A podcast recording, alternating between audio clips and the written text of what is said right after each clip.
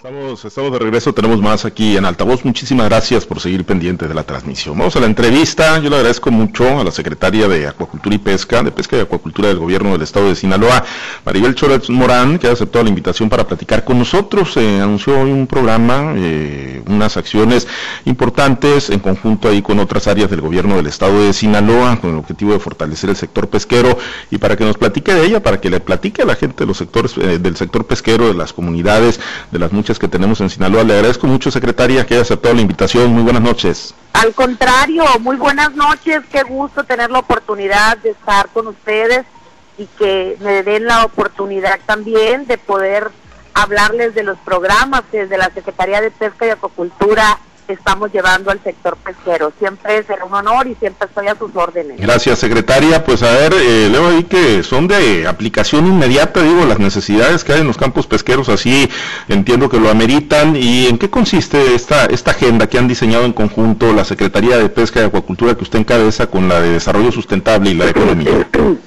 Bueno, son varias acciones que de manera transversal, a través de, de diversas acciones que requieren de, sobre todo de mucha voluntad y de total disposición, así nos ha instruido el señor gobernador Tino Ordaz la que hagamos equipo. Y he tenido la oportunidad de encontrar extraordinarias alianzas con la secretaria Isabel de Desarrollo Sustentable, pero también con el secretario de Desarrollo Económico, con Ricardo Madrid de la Secretaría de Desarrollo Social, todos echándole montón para darle más y mejores alternativas al sector pesquero. Dentro de las actividades que en esta última semana pudimos llevar a cabo y concretar de acuerdos de manera muy puntual, bueno, por ejemplo, tienen que ver con el tema de desechos, un tema de mucho impacto para que la actividad pesquera siga siendo sustentable, pues tenemos que empezar por, por reeducarnos, por generar cultura del cuidado del medio ambiente, que es uno de los grandes problemas que enfrentamos en todos los campos pesqueros, como en todo el litoral. Y bueno, haciendo, haciendo sinergia con la Secretaría de Desarrollo Sustentable, estamos articulando una agenda de diversas acciones en las que, por ejemplo, en el caso de empleo temporal, vamos a ir juntos para emanar una actividad que nos pueda permitir con mucha precisión articular las acciones y que ese recurso que con voluntad del gobernador se sigue manteniendo en el estado de Sinaloa, vaya bien direccionado. Vamos con la Secretaría de Economía en el tema de comercialización, de marca, generarles a nuestros productores, tanto acuícolas como del sector pesquero, en cualquiera de las pesquerías, poner a su disposición la plataforma de Consume Sinaloa, que es una gran oportunidad para que ellos puedan comercializar sus productos de manera directa apoyo al emprendimiento para nuestras mujeres y muchas otras acciones.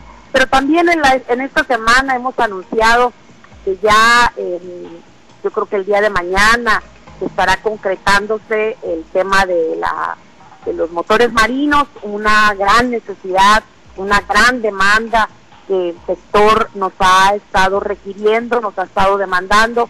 La palabra del gobernador ha tenido toda la fortaleza y el impacto porque a pesar de los recortes presupuestales se ha sostenido que este programa sin estar dentro de nuestro presupuesto reciba una reasignación de recursos dada la gran necesidad ante la desaparición del programa de concurrencia que hacía posible que los eh, motores llegaran a los pescadores, bueno, el gobierno del estado les está respondiendo.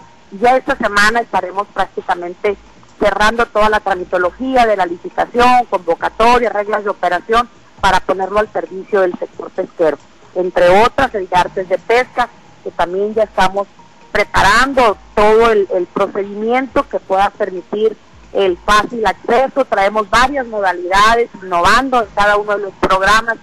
Uno de ellos tiene que ver con la instalación de tres módulos, uno en el norte, uno en el centro y uno en el sur, para hacer más ágil la tramitología y que los pescadores no tengan que trasladarse a Culiacán, número uno, por cuidado por el tema de la salud, de la pandemia, pero también para ser facilitadores para ellos. Estamos trabajando con todas las ganas y con total voluntad para que el sector pesquero le vaya bien en medio de esta gran eh, preocupación de todos por la incertidumbre de no contar con los apoyos y con los recursos que les hubiera permitido a ellos que generáramos fondos revolventes en concurrencia como antes se tenía.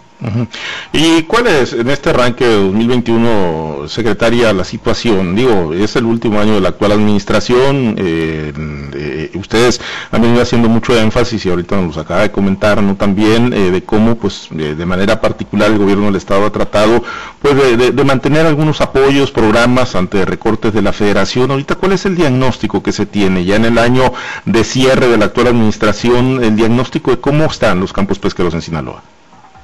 Están en una situación bastante complicada. Regionalmente cada uno tiene una diversidad de necesidades. Hay que entender que así es el sector pesquero, es diverso, es plural en sus necesidades. En el caso del sur, sabemos perfectamente que el tema de dragados, de desasolves y de tantas obras que ellos requieren para que puedan, porque dependen de la productividad para eso, está por supuesto siendo contemplado, está siendo atendido. Cada una de las pesquerías que antes no tenían un espacio para que accesaran a programas, hoy lo tienen. Hoy tuve la oportunidad de reunirme, de ir a conocer y recorrer ahí en, en Nabolaco, Altata, eh, la actividad ostrícola, por ejemplo. Una, una grata experiencia ver que con mucho esfuerzo los productores ostrícolas están apostando, están emprendiendo y están dando la mejor calidad en, el producto que está saliendo desde Sinaloa, pero también la Jaida y también otras pesquerías que son parte de la, de la riqueza enorme que tiene nuestra región.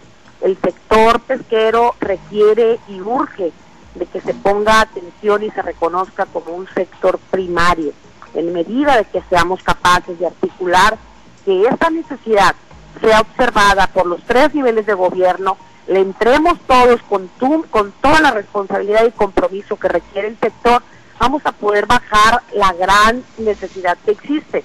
Eso no se tapa con un dedo. Hay una necesidad ahí, pero también hay la atención del gobierno del estado de Sinaloa, porque así hemos recibido la instrucción del gobernador, estar de cerca, estar atendiéndolos. Hay muchas situaciones que en ellos hoy generan una crisis, el tema de la gasolina ribereña, por supuesto, las grandes deudas que les ha generado el 2019, el 2020 no, no han sido años favorables para el sector y han venido acumulando deuda, deuda que los mantiene en una situación crítica, pero que sin embargo los lo que desde el Estado, en programas, en proyectos, en recursos, se ha aplicado tendrá que ser totalmente destinado para el beneficio del sector pesquero. Así lo estamos trabajando. La, la radiografía no es la que quisiéramos, pero en este momento no hay un solo sector productivo en el país que puede echar campanas al vuelo y no es la excepción el sector pesquero. Ahora, eh, pues son, digo, viene el proceso electoral, eh, secretaria, y pues siempre se tratan de, manipular, ¿no? A los sectores más vulnerables, eh, sectores que pues tienen esa condición, ¿no? Lamentablemente, usted ha hecho señalamientos, ¿no? al gobierno federal, siguen detectando esto, pudieron documentarlo, han presentado alguna denuncia sobre uso clientelar o político de, los apoyos que, que están llegando, los pocos que están llegando. Quiero decirle que una de las grandes ventajas de no ser una funcionaria de escritorio y de andar en el terreno y escuchando a las personas que en mi, paso encuentro es lo que me permite a mí tener un levantamiento puntual. Soy cuidadosa de mis expresiones y todos los días recibo mensajes, recibo llamadas. Hoy particularmente estábamos en una reunión ahí en, en Altata cuando uno de los compañeros recibe vía telefónica este, una llamada de, una persona que le dice que están eh, empezando a recoger documentación para determinado programa, para meterlos a un padrón. Y bueno, de ese tipo de cosas que buscan generar este clientelismo a través de la necesidad, nos encontramos todos los días pero yo quiero ser prudente y hasta no tener las pruebas en mis manos, como me las han hecho llegar en fotografías, como me las han hecho llegar en audios, para mí eso más que más que nada no me no me preocupa. El sector pesquero es atento, es inteligente. Ya la gente no crea que se deja llevar por lo que le digas o por lo que le ofrezcas. La situación, la crisis en la que ellos están, pues es palpable y es sentida y, no puede llegar nadie a quererlos engañar créeme que hay mucha inteligencia y sabiduría en la gente que está viviendo y padeciendo las consecuencias de la desatención. Entonces, yo confío en que la reflexión y el análisis que debemos de hacer como funcionarios es mantenernos bajo la vía institucional y solamente hacer nuestro trabajo en beneficio del sector pesquero como de cualquier otro sector que sea en este momento atendido por alguno de los funcionarios. Bien, eh, secretaria, y bueno, eh, en el caso de, la pesca, bueno, ahí los, los, campos pesqueros, pero la acuacultura de la que de repente poco se habla, secretaria, ¿cuál es la, la condición de, de, quienes ejercen esta actividad en el estado de Sinaloa? Bueno, la acuacultura es una actividad que hoy particularmente en esta en este periodo de la Secretaría está teniendo la mayor importancia Estamos buscando generar un apalancamiento estructural porque prácticamente la acuacultura solamente está en membrete y hay que decirlo y reconocerlo. No cuenta con un presupuesto que nos pueda permitir atender las muchas necesidades. Sin embargo, nos hemos convertido en gestores permanentes para ser voceros. Estamos ahorita haciendo un planteamiento que junto a la Secretaría de Economía y la Secretaría de Pesca y Acuacultura estamos haciendo llegar a la secretaria de Economía, Tatiana Cloutier, invitándola a que nos apoye a Sinaloa en, el tema del Tratado de Libre Comercio con Ecuador, que vendría simple y sencillamente a sacar de la cancha de competencia a los productores, no solamente de Sinaloa, sino del país. Estamos buscando, por supuesto, las alianzas estratégicas que nos permitan hacer un frente común con los productores de otros estados de la República que están en la misma frecuencia de la afectación que esto causaría, entre otras tantas problemáticas que está enfrentando el sector propias de la naturaleza, como el mejoramiento genético. Estamos haciendo eh, muchas reuniones con, con diferentes laboratorios que nos puedan permitir también que la repoblación en, en las presas, en los embalses, en cualquier espejo de agua, tenga la calidad y la certificación tanto de alevines como de larvas para las granjas. Eso es un problema que se viene enfrentando en la acuacultura. De nadie es desconocido el tema de la comercialización, mucho intermediario eh, y realmente se han convertido los productores, sobre todo de acá, del lado del sur, de, de Sinaloa, particularmente del Patole hasta, hasta el Dorado, pues se han convertido en peones, en trabajadores para, para los intermediarios, porque ellos no pueden contar con los recursos suficientes que les pueda permitir el apalancamiento para que sostengan su actividad pesquera, que es netamente acuacultura, pero artesanal. La tecnificación, pues la tenemos hacia el norte.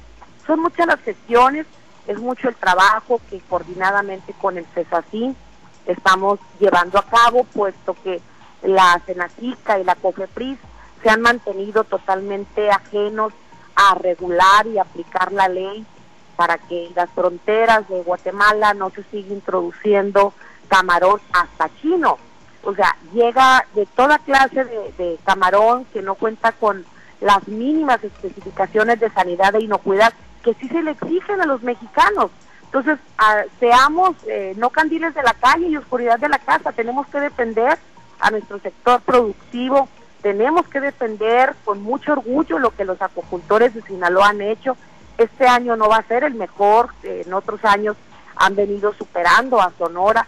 Hoy, al parecer, se nos va a caer la producción, propio también de situaciones como la pandemia, la economía, eh, muchos factores que influyen, pero desde la Secretaría de Pesca estamos tratando de atender todos los frentes con mucha responsabilidad y con mucho compromiso. Muy bien, secretaria, pues le aprecio mucho que haya aceptado la invitación para platicar con nosotros. ¿Algún mensaje final que desee dejarle precisamente a todos los pescadores del estado de Sinaloa? Los pescadores de Sinaloa me escuchan todos los días y aprovecho sus micrófonos para expresarles que no están solos. que la Secretaría de Pesca y Acuacultura del Gobierno del Estado de Sinaloa tiene las puertas abiertas y de par en par para escucharles, para atenderles, pero también para ayudarles en todo lo que a nuestro, a nuestro alcance esté. El gobernador del Estado de Sinaloa está echado para adelante con el sector pesquero y con hechos lo ha demostrado. Estamos de pie, estamos firmes y vamos con ellos. Muy bien, muchas gracias, eh, secretaria. buenas noches. Es la secretaria de Acuacultura, de Pesca y Acuacultura del Gobierno del Estado de Sinaloa.